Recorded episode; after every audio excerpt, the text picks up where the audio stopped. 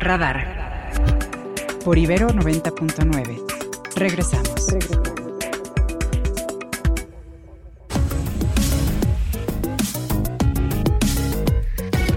Son las 8 con 10 minutos, 8 con 10. Y ya está con nosotros aquí Ernesto Soy. Ernesto, ¿cómo estás? ¿Qué tal, mi querido Mario? Aquí contento con los compañeros eh, aquí en cabina. Aquí pues generan más calor humano. Te veo bien abrigado hoy, sí, ¿eh? Hoy más delgado. Pues yo que la inopia de conferencias mañaneras. Ah, bueno, ya sabes, eso afecta, finalmente afecta, mi querido Mario. Te tenía triste. No, yo te decía más, más abrigado, pero también te veo más abrigado. Todo, todo está bien. Oye, querido Ernesto, cuéntanos, hoy el presidente da la conferencia.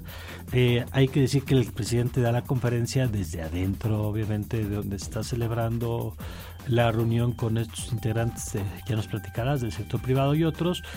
Eh, y lo comento porque afuera de donde está dando la conferencia hay algunas protestas de trabajadores. Dice Morena traicionó a Acapulco, AMLO traidor y otras cosas que más agresivas que no le vamos a repetir aquí, pero que pueda usted imaginar. Este, de algunos trabajadores de hoteles que han cerrado, sobre todo Fórmula está reportando este tema.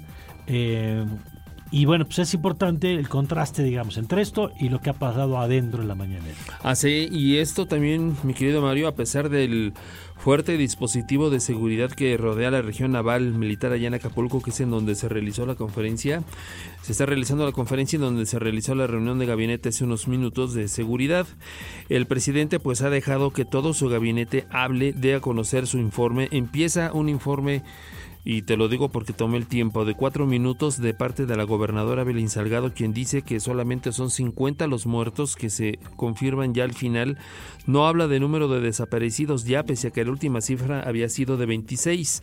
Y de ahí, bueno, pues empiezan el titular de la Sedena, de la Marina y de las distintas dependencias a dar eh, los reportes de cuántos apoyos se han entregado. Eh, Vale la pena destacar el, censo que tienen ya de 274 mil familias, que son las que están censadas ya de manera oficial por parte de la Secretaría del Bienestar y del cual muchos de los eh, habitantes de Acapulco, bueno, son de los que integran esas manifestaciones allí afuera de la zona de la zona naval, porque no han recibido su apoyo, particularmente de los municipios más alejados. También, eh, pese a que la misma Ariana Montiel, la titular de la Secretaría del Bienestar, dice que cumplen ya cerca de un mes eh, trabajando en Acapulco. Se han instalado 29 sedes para empezar ya con el apoyo de las entregas eh, de fondos, de recursos económicos para que las familias puedan levantar sus hogares. Llama la atención que solamente de las 274 mil viviendas haya 20 mil créditos listos para entregarse. 20 mil de 274 mil viviendas quién sabe cuándo vayan a acabar. Y bueno, de ahí vino el informe de la Secretaría de Comunicaciones y Transportes que ya dice los dos aeropuertos habilitados, el 98% de la energía eléctrica ya eh, reinstalada completamente según el titular de la Comisión Federal de Electricidad, eh, por parte de la Comisión Nacional del Agua, la entrega de agua potable por parte de eh, el gobierno federal y 1.043 planteles escolares visitados ya por parte de las autoridades educativas que dicen desde el pasado 21 de noviembre empezaron ya las clases. Eh, no, sabemos en qué condiciones, no presenta ninguna imagen la secretaria de Educación y también después el secretario de Salud junto con el titular del IMSS dan a conocer la rehabilitación de los planteles.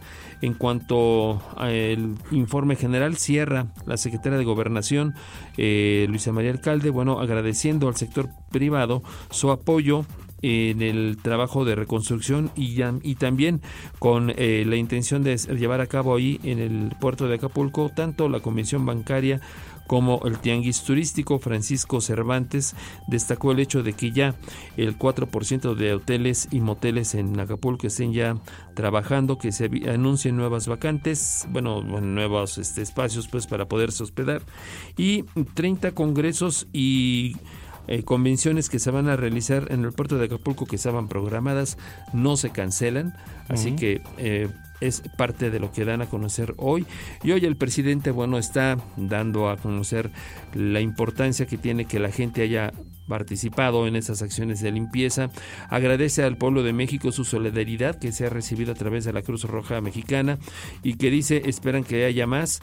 Él insiste en que tendrán los acapulqueños una feliz Navidad y vamos a ver qué es lo que menciona de algunos otros temas, seguramente el del Nini estará en alguna de las preguntas de los reporteros. Por lo pronto lo que va de la mañanera ya en Acapulco, mi querido Mario. Bueno, pues vamos a ver, este sí contrasta el optimismo del presidente con lo que ayer escuchábamos de una de las empresarias eh, de allá en el puerto y por lo que hemos visto de algunos sectores como el sector turístico. Por supuesto, todo lo que queremos es la pronta recuperación de la actividad económica y que eso sea la gran palanca que permita a la gente recuperar lo que perdió en materia de, bienes de su casa y del, ingreso, que ese es el gran tema, ¿no? Este, eh, insisto lo que comentaba yo ayer, que hay gente, me lo decía, de, los que están viajando en este momento a Acapulco, es más gente que va a valorar daños o a reconstruir.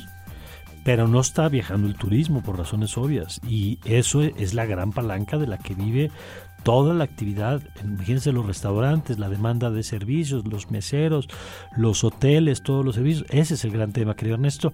Así que bueno, pues atentos a lo que siga ocurriendo allá desde Acapulco y nos lo cuentes si te parece hacia el final del programa. Así estamos al pendiente. Buenos días. Buenos días, gracias. Y antes de ir nada más con, con Juan y con Sofía, eh, hace unos momentos publicó la cuenta de, de Javier Milei, querido Juan, que anoche habló con Donald Trump, que le habló para felicitarlo, y que va a ir Donald Trump a Buenos Aires a reunirse.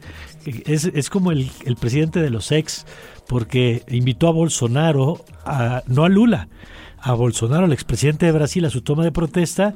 Y no sé si habló con Biden, pero por pronto ya habló con Trump, que también va a ir a Buenos Aires. Así que va a hacer un asado por ahí. le va a hacer un asado al presidente Trump. Bueno, ahora sí, nos ponemos en sus manos, Juan, Sofía, que nos tienen más noticias. Estas son las noticias. Le platicamos que el Instituto Nacional de Estadística y Geografía informó que la inflación general anual en México se ubicó en 4.32% en la pasada primera quincena de noviembre. Hace unos minutos explicó que el Índice Nacional de Precios al Consumidor registró una variación de 0.63% respecto a la quincena anterior. Y la Suprema Corte de Justicia de la Nación publicó la sentencia de pleno que invalidó el acuerdo del Ejecutivo Federal que declaraba interés público y seguridad nacional a los proyectos de gobierno asociados con infraestructura. Esta sentencia corresponde a la controversia constitucional del 22 de noviembre de 2021 promovida por el Instituto Nacional de Transparencia, Acceso a la Información y Protección de Datos Personales, el INAI. Y con seis votos a favor, el Consejo General del Instituto Nacional Electoral aprobó medidas para evitar que personas afiliadas a partidos políticos puedan participar como capacitadores electorales en el proceso de 2024. Esto con la finalidad de no poner en riesgo la imparcialidad de los comicios. Con ello será la Unidad Técnica de lo Contencioso Electoral la que inicie un procedimiento sancionador en contra de aquellos aspirantes que aparezcan afiliados a un partido político. Y hace unos momentos el periodista Adrián López comentó aquí en Radar 90.9 el valor estratégico y la importancia que tiene la captura de El Nini, generador de varias acciones de violencia en el cartel de Sinaloa, y esto fue lo que nos dijo al respecto. Bueno, yo creo que sin duda tiene un valor estratégico la captura porque él era el ejecutor o el coordinador de eh, eh, acciones muy violentas que le hemos visto a esta facción de los chapitos, que hay que recordar también que el después del primer jueves negro fue una novedad para todos, pues el primer jueves negro fue la primera vez que el cártel de Sinaloa le enseñó los dientes a la sociedad en la que cohabita, ¿no? Y creo que esa fue una lección para todos, para la sociedad, para el gobierno. Eh, incluido para las autoridades federales, ¿no? no solo para las estatales. Y, y si buena parte de esta violencia desplegado de ese estilo de reaccionar ante una detención inédito, eh, y se atribuye a este liderazgo, evidentemente hay un estilo ahí. Ahora ese estilo puede ser replicable o no por la persona que llene ese espacio, pues sin duda no lo sabemos, lo sabremos en el, en el futuro. De nuestro portal, de nuestro portal.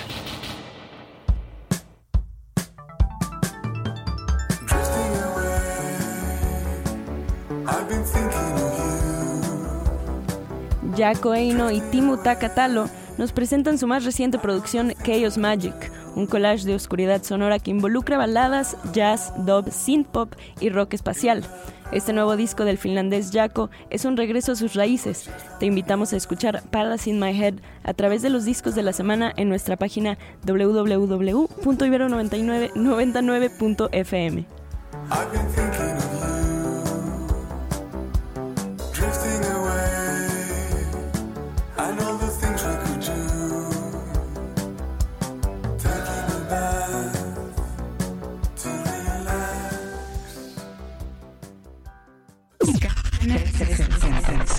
360.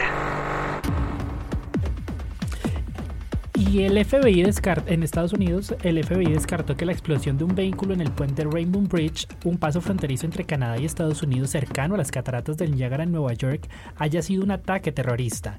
El vehículo chocó a gran velocidad contra el puesto de control del puente, que se incendió y explotó. Según información de la cadena de noticias NBC News, cuatro altos funcionarios de la Fuerza de la Orden.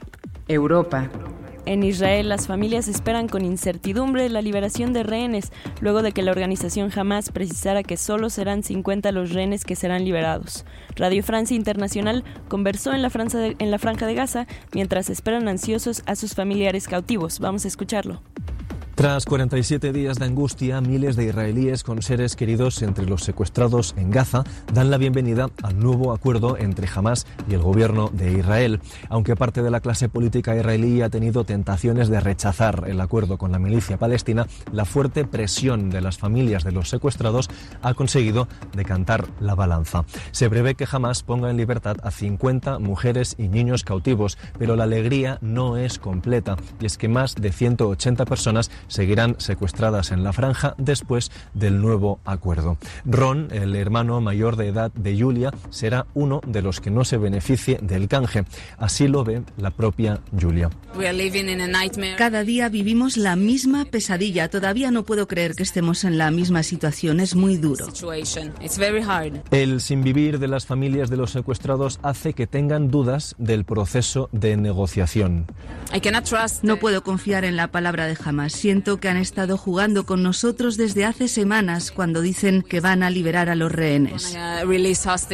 Aunque las familias han decidido guardar silencio durante las últimas horas, continúan repitiendo el mensaje que sostienen desde el 7 de octubre, y es que no habrá victoria hasta que todos y cada uno de los cautivos estén de regreso a casa. Desde Tel Aviv para Radio Francia Internacional, Joan Cabasés Vega. El mundo a través del deporte.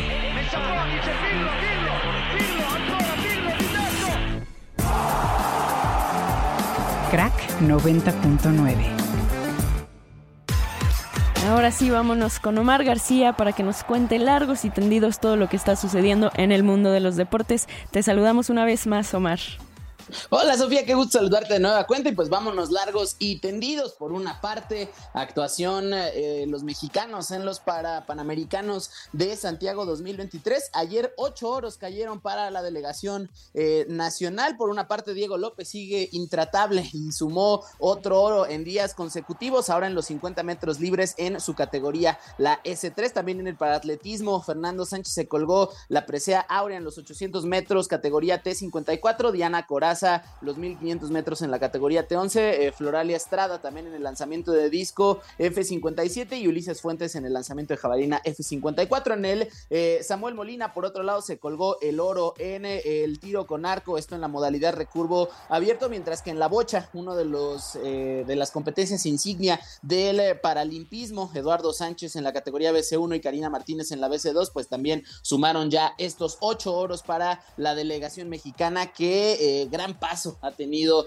en estos para Panamericanos de Santiago 2023 y firmaron uno de los mejores años para el deporte olímpico mexicano junto a lo que ya hicieron también en los Juegos eh, Panamericanos la delegación, la delegación nacional. Por otro lado, hoy tenemos actividad de la NFL, arranca la semana número 12 con la triple cartelera del Día de Acción de Gracias, esta fiesta de los Estados Unidos que siempre tiene a los Detroit Lions en el juego matutino ahora contra los Green Bay Packers, eh, donde buscan interrumpir esta racha de seis derrotas en el jueves que más esperan en el año. Once y media estará empezando este partido. Por otro lado, los Dallas Cowboys, los otros protagonistas de la jornada, a las 3.30 estarán enfrentando a los Washington Commanders en una de las rivalidades también más eh, antiguas de la NFL. Y en la noche tendremos a los Seattle Seahawks que se estarán enfrentando a los 49ers, también otra acérrima rivalidad, esto en la NFL y el arranque de esta semana número 12. Por otro lado, ayer resultados del NBA, los Mavericks de Dallas derrotaron 104-101 a los Lakers de Los Ángeles, los Suns de Phoenix 123-115 vencieron a los Warriors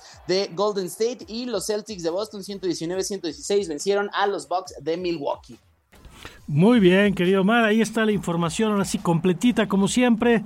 Te mando un fuerte abrazo. Otro fuerte abrazo, querido Omar, ya nos escuchamos el día de mañana. Ya saben que me pueden encontrar en arroba Omar RGC. Y bueno, mañana, por supuesto, con todo lo que se nos viene el fin de semana. Perfecto, mañana volvemos a tocar base entonces. Gracias. Radar. Radar 99.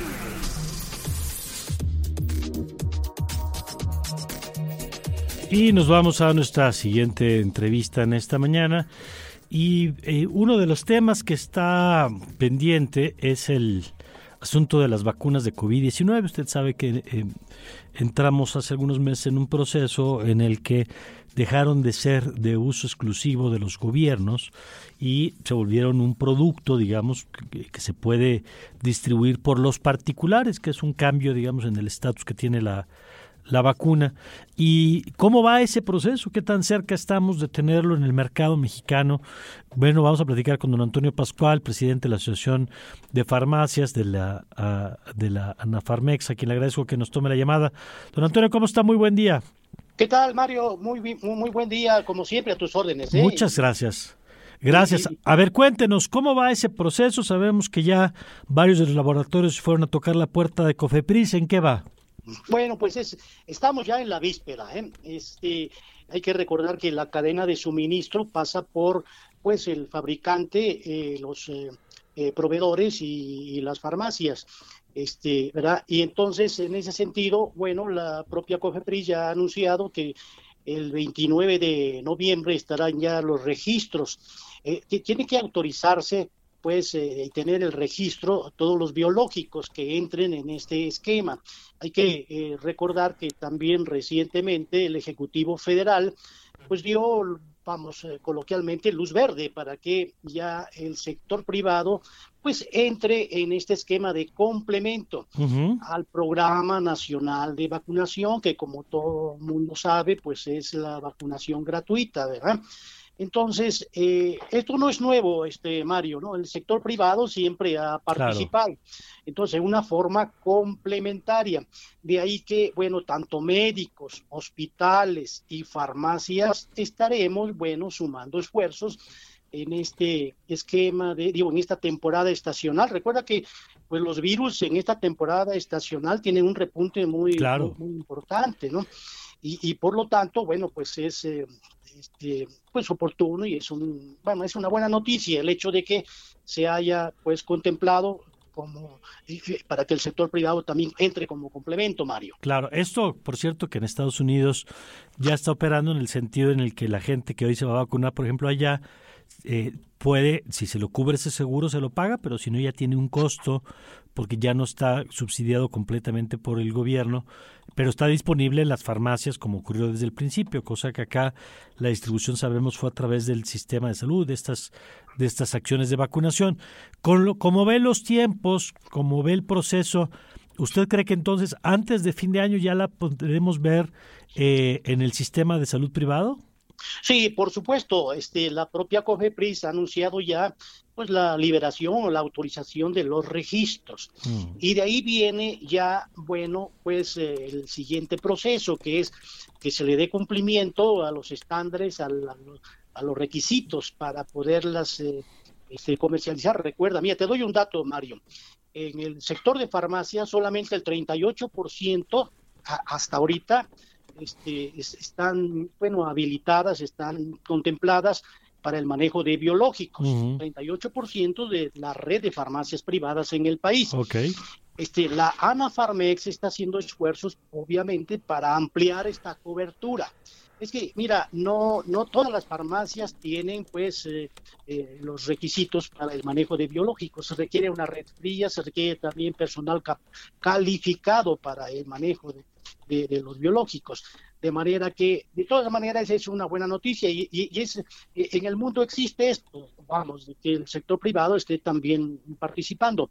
Este de ahí que bueno el exhorto es de que eh, eh, aquellas la población que también lo desee puede asistir a, los hospitales, a, los médicos y las farmacias para, pues, eh, en forma complementaria, tener disponibilidad de, las vacunas, este Mario. ¿Hay algún ya estimado del costo que podrían tener o todo eso está por definirse? No, está por definirse eso. Este, todavía, pero también, mira, este, eh, te, recuerdo, Mario, que el Programa Nacional de Vacunación, la mayor cobertura eh, que se tiene para la población es gratuita, pero también la, la población que requiera una alternativa este, en el sector privado, bueno, existe esta disponibilidad, qué bueno que sea así, pues como en otros países, pero todavía no tenemos este, eh, los porcentajes, eh, Mario, pero, eh, pero va a ser accesible, este Mario. Que además hay que recordar que esto que nos está diciendo don Antonio Pascual es lo mismo que ocurre, por ejemplo, con la vacuna de influenza o con lo que ocurre con la del papiloma,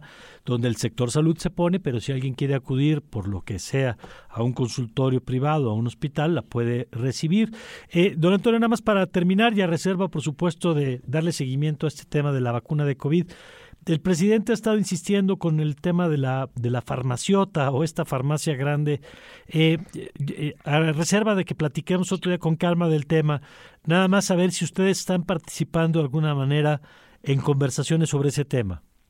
Bueno, pues es, es un buen propósito. ¿eh? Mario, recuerda que este esquema contempla el, pues, el, tener una, una cobertura en los faltantes, en el desabasto, ¿sí?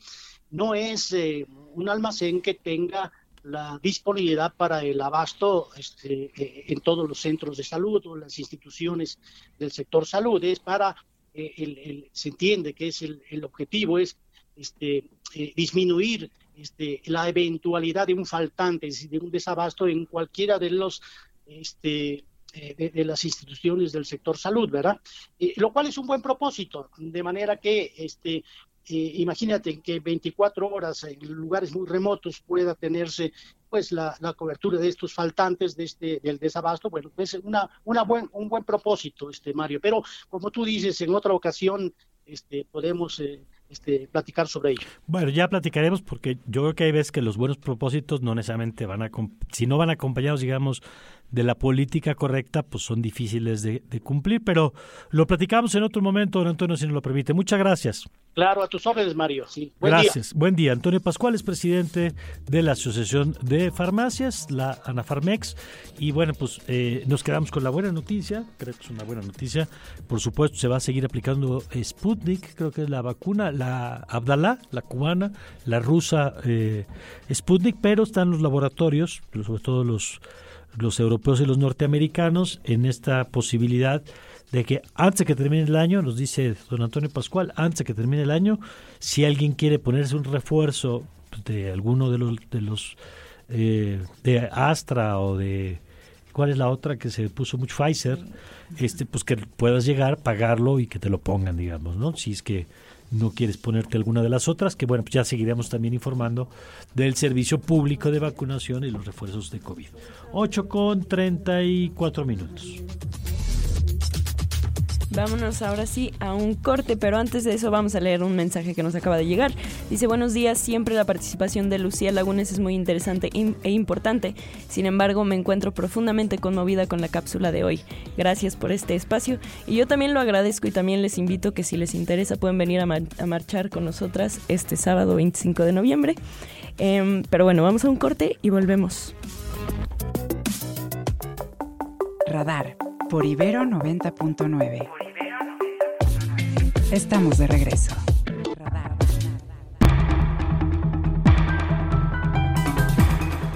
Son las 8 con 38 minutos, 8 con 38, y, uno de los reportes más interesantes eh, que se hacen en materia de, impunidad, es lo que se hace en este trabajo del Instituto de Administración Pública e Innovación Institucional de la Universidad de las Américas Puebla y han publicado el día de ayer este índice global de impunidad ambiental Latinoamérica 2023, eh, elaborado por este centro que se dedica justamente al tema de la problemática del diseño, cambio y desarrollo de la capacidad institucional para mejorar la administración pública y en este caso sobre el tema de la impunidad en materia ambiental. Y lo vamos a platicar con Juan Antonio Leclerc, a quien me da mucho gusto saludar como siempre.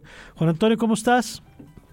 Mario, muy buenos días. Es un gusto verdaderamente poder saludarte nuevamente y poder saludar, saludar también a tu auditorio. Quien además, Juan Antonio, fue durante muchos años maestro acá en la Ibero, así que juegas de local, Juan Antonio. Muchísimas gracias, siempre es un gusto, Mario. Oye, a ver, cuéntanos, eh, ¿de qué trata este, este reporte, este índice que se presenta como un acercamiento a la problemática de la justicia ambiental? Y yo quisiera empezar por ahí, ¿qué debemos entender por justicia ambiental?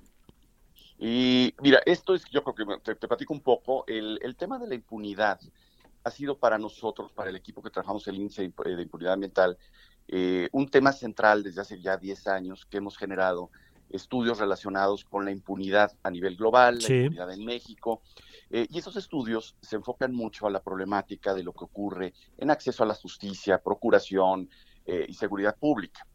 Pero para quienes colaboramos en este proyecto, eh, incluyendo a nuestros estudiantes porque participan activamente en el proyecto, la justicia ambiental, la forma en que los daños al medio ambiente, el fenómeno del cambio climático o la crisis ambiental global en general eh, se traduce no solamente en una degradación del medio ambiente, sino daños profundos a comunidades humanas y muy particularmente a los países que tienen menos recursos o a la población que ya es vulnerable por su situación socioeconómica.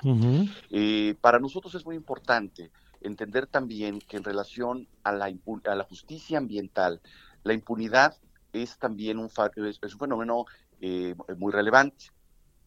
Nosotros nos hemos acercado al fenómeno de la impunidad ambiental desde una concepción amplia, porque eh, en temas ambientales es, complicado hacer reducciones.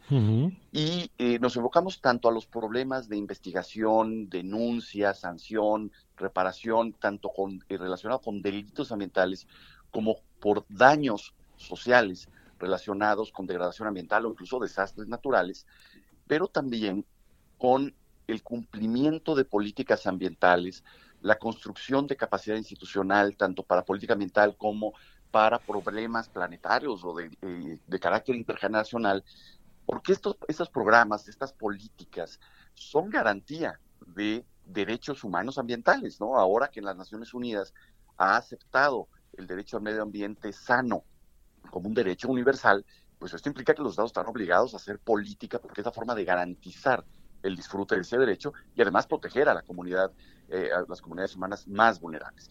Eso es lo que hemos tratado nosotros de medir.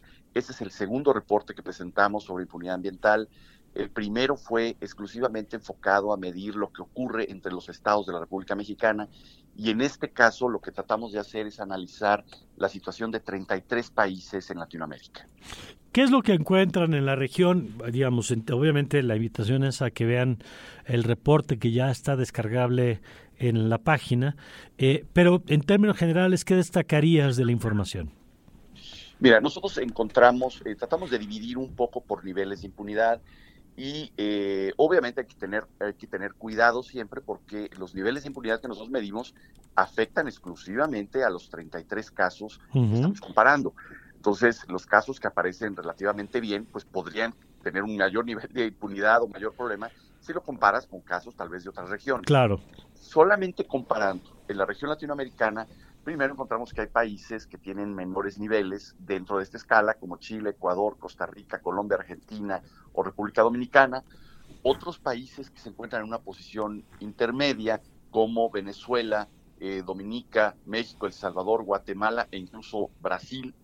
Y hacia el final los países pues, peor ubicados, Trinidad y Tobago, Haití, Surinam, eh, San Vicente y Paraguay. ¿no? Este es el, primer hallazgo, eh, que hay una clara distinción. Y lo primero que, destaca, con alguna excepción, como el caso de Brasil o México, que están en una posición intermedia, es que los países pequeños, con menores recursos, suelen estar peor porque por lo general tienen menor capacidad institucional que los, los países más grandes con mayores recursos.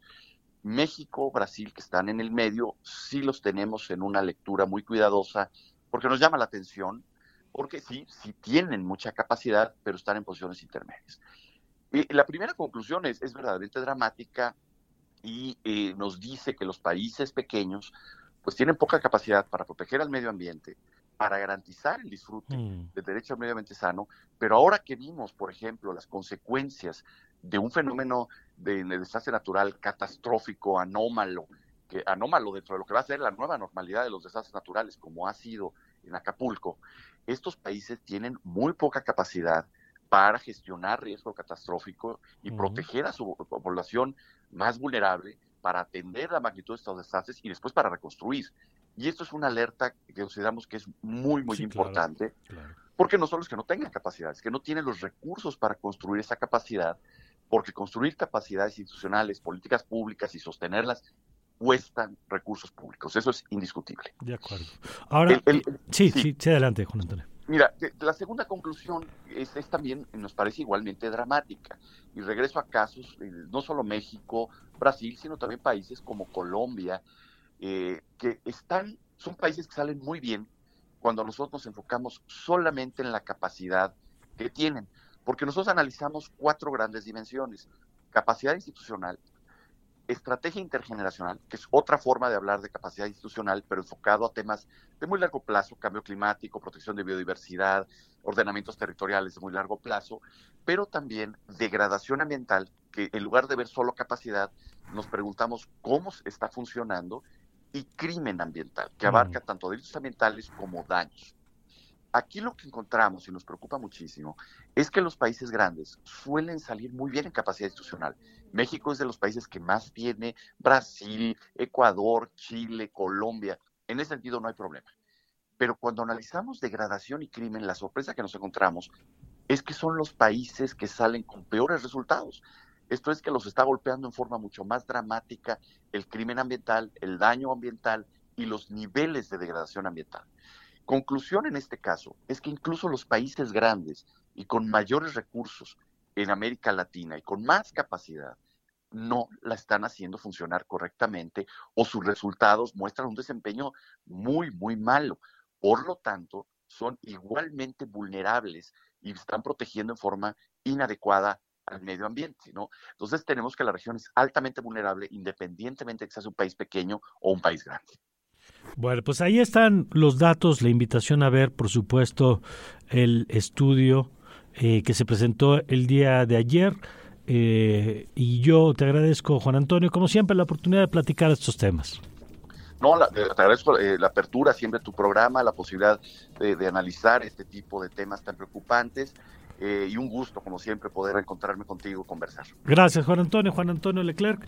Y bueno, pues importante esto porque lo hemos advertido aquí muchas veces. Si hay un tema, si hay dos temas que van a marcar los próximos años, son la inteligencia artificial, de que mañana, por cierto, con Sergio López vamos a platicar de todo el numerito de OpenEI, eh, que lo corrieron y lo regresaron al CEO. Eh, y ahora hay una nota muy interesante que fue porque revelaron una nota que hubo un avance muy importante en materia de inteligencia artificial. Mañana vamos a entrarle ese tema, pero el otro gran tema es el cambio climático. Y entonces revisar cómo están nuestras instituciones en materia ambiental, pues se vuelve una tarea fundamental, ¿no? En, prevención, en diseño, en respuesta, en fin. Por eso es importante este tema. 8 con 47. Y nos vamos eh, con Leopoldo Maldonado, director de artículo 19 para México y Centroamérica. Leopoldo, ¿cómo estás? Bienvenido como siempre aquí a Ibero 99. Muy buenos días, Mario. Muchas gracias por el espacio. Un saludo a tu auditorio. Oye, eh, se ha generado una discusión en estos días a propósito de un tema que es muy serio, que es la violencia política de género. Ay, perdón, un estornudo ahí eh, imprudente. Eh, el tema de la violencia política de género, que lo vemos, que es un problema gravísimo que enfrentan las mujeres que participan en la vida pública en nuestro país, que se manifiesta en múltiples formas, en acoso, en descalificaciones, en machismo en todas sus formas, pero que también pareciera que desde algunos puede generar una especie de, eh, de hacerse un mal uso del tema para censurar la crítica política hacia algunas mujeres en cargos públicos. Eh, ¿Cómo estás viendo ese tema? ¿Cómo lo están viendo desde artículo 19? Y Mario, es un, es, es, es un tema complejo porque entraña dos valores y dos derechos constitucionales. Uno tiene que ver con la libertad de expresión y otro con la, el derecho a una vida libre de violencia para las mujeres, particularmente en el matiz político, ¿no? Del acceso equitativo al poder, que es una lucha histórica, que se ha aterrizado eh, en términos legislativos en esta figura de la violencia política en razón de género y que tiene algunos mecanismos para protegerse, ¿no? Eh, digamos, nadie niega la necesidad, la legitimidad y el resultado, y como resultado de una lucha histórica. El problema está siendo su utilización facciosa o desviada eh, de los fines para las cuales fueron aprobadas estas figuras eh, con, en aras de censurar, en aras de inhibir y de amedrentar, ¿no? Entonces, pareciera que en el caso de la diputada Chávez en contra de Denise Dresser, por allá está teniendo ese filón, pues, que eh, preocupante eh, que, que, que, que, inhibe eh, el tratamiento de temas de interés público. En el caso concreto, lo que está en el centro, o lo que pone en el centro la politóloga y analista Denise Dresser, tiene que ver con una eh, eh, posible malversación de recursos públicos o utilización, digamos, indebida de recursos públicos, en el caso de un avión militar para transportar a su familia al informe de labores de la diputada en Chihuahua. Eh, con algunas expresiones, ¿no? En un programa de opinión que son analizadas después de la denuncia interpuesta por la propia diputada y coordinadora de la pre-pre-campaña de Adán Augusto López, Andrea Chávez, que pasa por el sistema electoral y que ahí, Mario, nos detendría, eh, se trata de forma muy desaseada metodológicamente y, en términos de los efectos que esto tiene, lo que genera es una inhibición del discurso en el contexto electoral, cuando lo que necesitamos es un discurso desinhibido precisamente en el contexto electoral.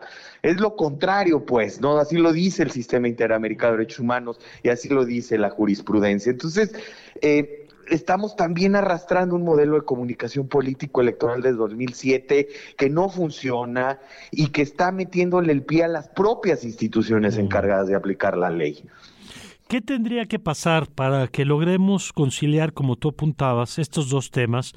porque en efecto no se puede acusar a una persona, no se debe ni acusar ni acosar a una persona por temas de género, eh, pero eso no exime, por supuesto, la rendición de cuentas de quien ejerce un cargo público. En tu opinión, ¿cómo podríamos caminar para tener este, este equilibrio? Mira, yo creo que hay que poner sobre la mesa la posición de quien emite los mensajes eh, o de quien realiza una acción. Eh, acuérdense que la violencia política de género es cualquier acción u omisión que tiene un impacto diferenciado en las mujeres, básicamente en el acceso a poder o en el ejercicio del mismo, o, digamos la posibilidad de disputar ese poder a través de una candidatura. Entonces, eh, aquí, por ejemplo, el tribunal, la sala especializada del tribunal que condenó a Dresser, dice que hay una asimetría de poder porque la politóloga tiene más poder que la diputada, porque mm. está en un medio de comunicación. De entrada, desde ahí está muy deshilachado, pues, ¿no? Entonces, sí hay diferencias entre político, eh, cuando es un político hombre versus una política mujer, o un empresario multimillonario versus, ¿no? El caso Salinas, Pliego contra Citlali Hernández. Hay, hay diferencias en las posiciones, pero también hay que analizar los efectos con seriedad porque también en esta resolución del caso Dresser habla de posibles efectos futuros e inciertos que van a condicionar la carrera política. Entonces, yo esa es la parte donde hay que tomarlo con seriedad y el llamado a la prudencia de los actores y actoras políticas que no utilicen esta figura para inhibir la rendición de cuentas. Lo hemos visto sobre todo a nivel local, Mario, con políticas locales que se está usando. Este caso explotó a nivel nacional, pero es ya una tendencia marcada. Bueno, pues ahí está el asunto. Vamos a seguirlo discutiendo porque estas tensiones llegaron para quedarse, evidentemente. Y, y, y por supuesto, pues seguiremos condenando cualquier forma de violencia política de género, pero eh, nos parecía importante recoger pues, esta discusión que se está dando en este momento. Leopoldo, muchas gracias, como siempre. Muchas gracias a ustedes, Mario. Un abrazo. Gracias, eh, Leopoldo Maldonado, quien es eh, director para México y Centroamérica de Artículo 19.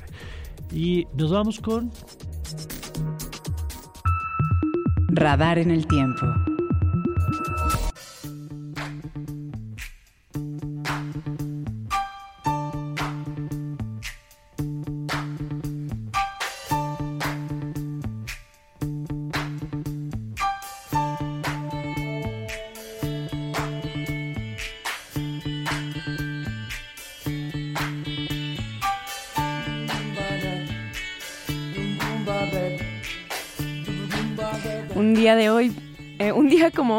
Del año de 1991, la estrella británica de rock Freddie Mercury impactó al mundo al dar a conocer que tenía una enfermedad incurable que había impactado al mundo conocida como el síndrome de inmunodeficiencia adquirida SIDA. Aunque fue diagnosticado desde 1989, solo tres de las personas más allegadas al cantante sabían de su enfermedad. Su peluquero y escritor irlandés Jim Hutton, con quien comenzó una relación en 1984, Mary Austin, el amor de su vida, exnovia de su juventud y eterna amiga, y Jim Beach, manager de The, Queen, quien re recuerda que lo, que lo que más llamó la atención de esta noticia es que el cantante le abrió su corazón tan solo unas horas antes de su, de su trágico final, pues perdió la vida al día siguiente.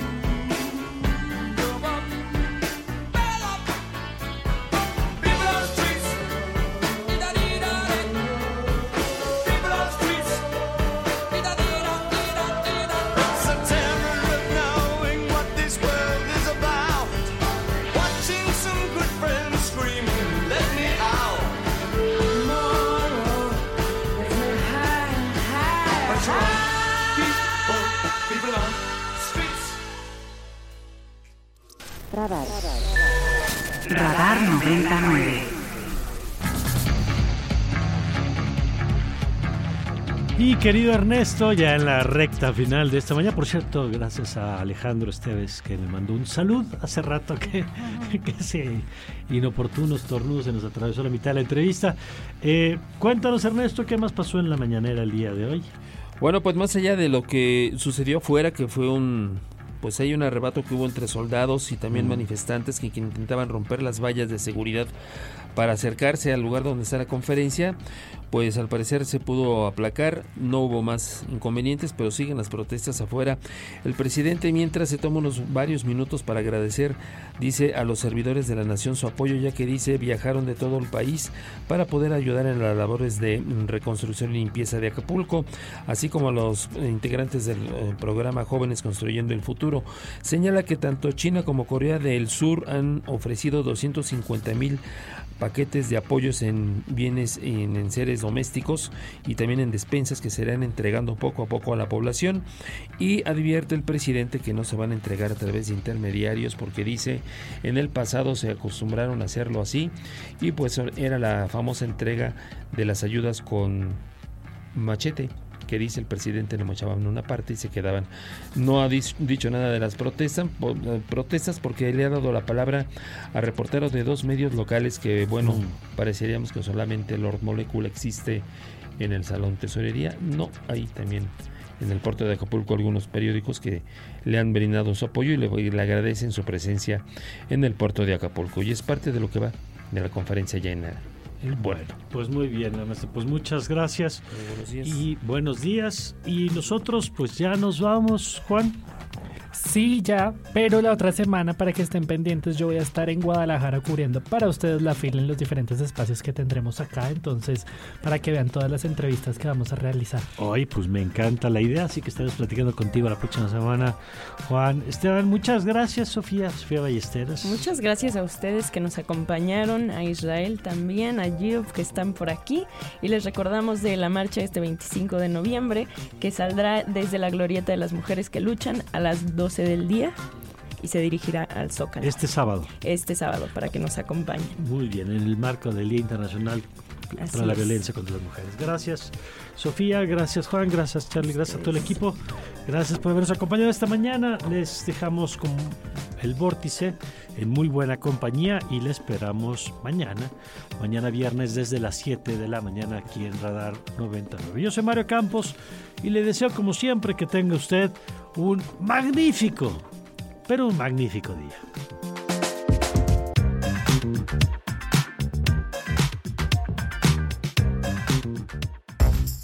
Ibero 90.9 presentó los acontecimientos del día y las voces más actualizadas. Todos captados por Radar 90.9.